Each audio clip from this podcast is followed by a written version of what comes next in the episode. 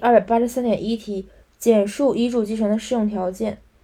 有三点第一点是需被继承人生前立有合法有效的遗嘱第二点需没有遗赠抚养协议第三点需遗嘱继承人未丧失继承权也未放弃也未放弃继承权。所以一是需要有遗嘱这是前提二是没有先前的那种遗赠抚养协议三是有权利即未放弃未丧失。